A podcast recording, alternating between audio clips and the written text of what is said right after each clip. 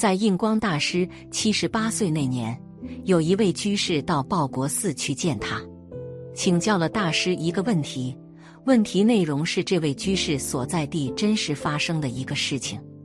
那里曾经发生过一起车祸，客车里坐了四十几个人，司机夜行开车，不小心从山路上冲到了水里去了。四十多个人，包括这个司机，都均无生还。第二天，很多人就去营救时，却发现江边的岸上坐着一个三十多岁的女人。于是大家就问：“你是怎么回事？”这个女人正是事故车上的一名乘客，其他人都不幸去世，只有她逃出升天。但她为什么一个人坐在岸上？她说不清楚缘由，问她什么也是一问三不知。但是她确实是在岸上，甚至身上都没有湿。这个事实大家都难以理解，当地报社都作为一个奇闻进行过报道。所以，这位居士就把这桩奇闻拿来问印光大师，到底怎么回事？在场的也有其他人都听到了，但当时的印光大师没有怎么回答，只是在这天傍晚的时候，印光大师让侍者给居士带去一个纸条，印祖写了几行字，大概意思就是此女命不该绝。佛天鬼神已经把救她的方法预先准备好了，想必如是。寥寥几语，包含意味无穷。一个人如果素世有很大的善德，他就不应该遭受共业，可能有他特殊的别业，但这一次他不该死，于是就会有善神佛天鬼神会帮助他，会救他。当车冲到水里的时候。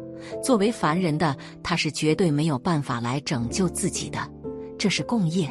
然而，佛天鬼神有天生神力，用一股外界力量把他送到车外的岸边上。世间的很多因果都是这样的原理。在这张纸条上，印祖还用很平淡的语言讲述了另一个事情：是在民国十几年时，山东有一个寺院建成以后开光。开光庆祝，请了一个戏班子唱戏，很多人都去了。其中有个居士，他带了一个小孩也去看大戏。到寺院里面，他没看到旁边有口井，小孩调皮，奔跑着坐在井沿上，还没来得及阻拦，孩子就扑通一下掉到井里去了。这下大家都慌了，做父母的赶紧派人用竹竿打捞。奇怪的是，井不是很宽，却没有感觉碰到人体，感觉里面根本没有掉进去的孩子。就这样打捞了很久也没有下落，做母亲的很伤心，却没想到回到家里居然看见自家儿子睡在床上，全身都是湿的。因为这件事，所以他特意出资在那口井旁边盖了个亭子，立了一块碑叫“圣井”。这是我们现在的科学知识所能解释的吗？但是它确确实实是存在的事情。这种事情就被称之为业障。每个人都有业障，有些业障只和自己有关，有些业障就会牵连到别人，或者是和一群人一起受难。这个全体遭罪的灾祸业障，我们称为共业。在大的共业中，我们可以放眼到地球上的灾祸。如地震、龙卷风、山火，小的共业很多就发生在一个家庭中，而这种小家庭的共业往往会让普罗大众烦恼重重。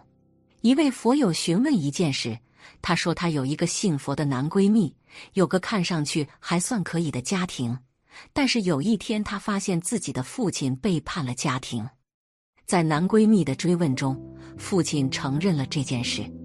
人大多有愧疚之心，但这之后，父亲却又多次背叛家庭，为此男闺蜜痛苦不堪。如果因此和父亲打架，也是不孝；如果让母亲知道，家庭肯定破碎。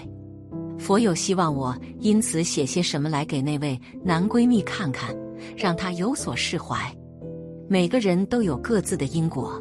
每个人也都有与他人周遭的共业因果，个人因果的时候受罪只有一个人，共业因果的时候，一堆人一起受罪，比如天灾人祸，这就是共业灾祸。而这位佛友所遭遇的，就属于共业因果的一种。家人之间最容易有共业，一个人的错误，往往会牵连一家子人。共业要怎么解决呢？答案是先把自己脱困出来。共业虽然是大家一起要面对的业缘业力，但是在其中的每个人都是不同的受体，分别都有属于自己那一部分的业力。先把自己那部分业力解决了，状况就会好了很多。然后再说别人的部分。这位男闺蜜当下要做的，不是去打父亲一顿，更不是去向母亲告状。事实上，这两种做法对事件本身没有任何好处，甚至可能使事情变得越糟。那么该如何解决呢？在我所知的方法中，念经持咒的修行。是最简单，也是最能在不违背因果的前提下解决问题的方法。这个方法可以使痛苦和迷茫的感受消散。此时，属于男闺蜜所要承受的业力部分就已经化解了大半。因为这种看着父亲背叛家庭的痛苦感受，就是他作为共业边缘人士所要承受的一种业障。人生在世，只有三件事：自己的事。他人的事，老天的事，我们能管好的只有自己的事。即便是面对父母和子女这样亲密的关系，你也要知道，那都是他人的事，我们无权干涉。听上去很冷漠，但这却是人与人之间最真实的状态。因为每个人都有自己的因果，个人因果只能个人了。我们至多是从旁相助，但不能越俎代庖。从旁相助是什么意思呢？又分为以下几个方面：一，如果母亲知道了，心情大为悲伤，作为孩子应该多加安慰，帮忙疏解开导；二，努力念经持咒，将所念诵的功德回向给父母，并希望他们之间恶缘化解，善缘增长；三，事情若一直是隐瞒状态。母亲能一辈子都不知道，你就让她一辈子不知道吧，不必刻意揭穿，这样反而能快乐的活一辈子。做到以上三点就够了。反过来，很多父母对孩子的婚姻也应该如此，不要过多干涉，好或者不好，让每个人自己去面对，只能从旁相助，不能代替孩子做决定。这是因为人在业力牵扯下，脑子就完全糊涂了。旁人都能看懂的利害关系，他本人就会看不出来。这种人看一堆垃圾，也会觉得和梵高的抽象画一样，充满艺术气息。父母如果强行拆开，只会使孩子多生怨气，一辈子都怀恨在心，觉得父母毁了他这辈子最美好的爱情。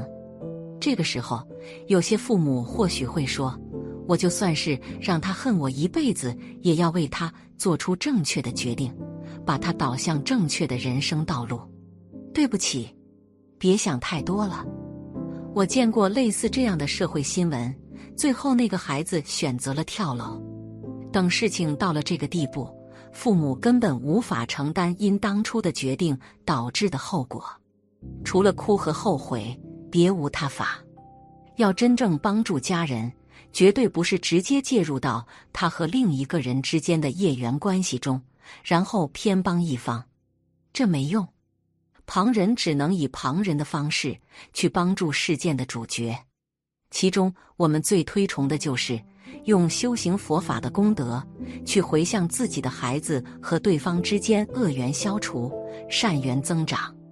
人会做错事，背后都有业缘业力的影响。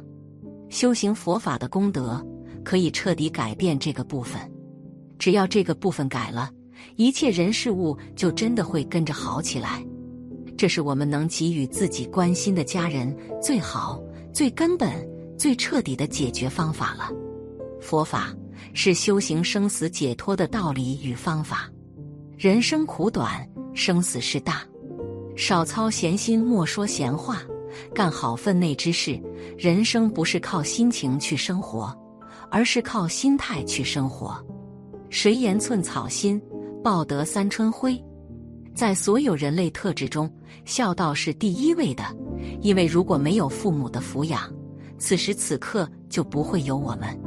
因此，我们必须有孝道，而孝道是最基本的生活原则。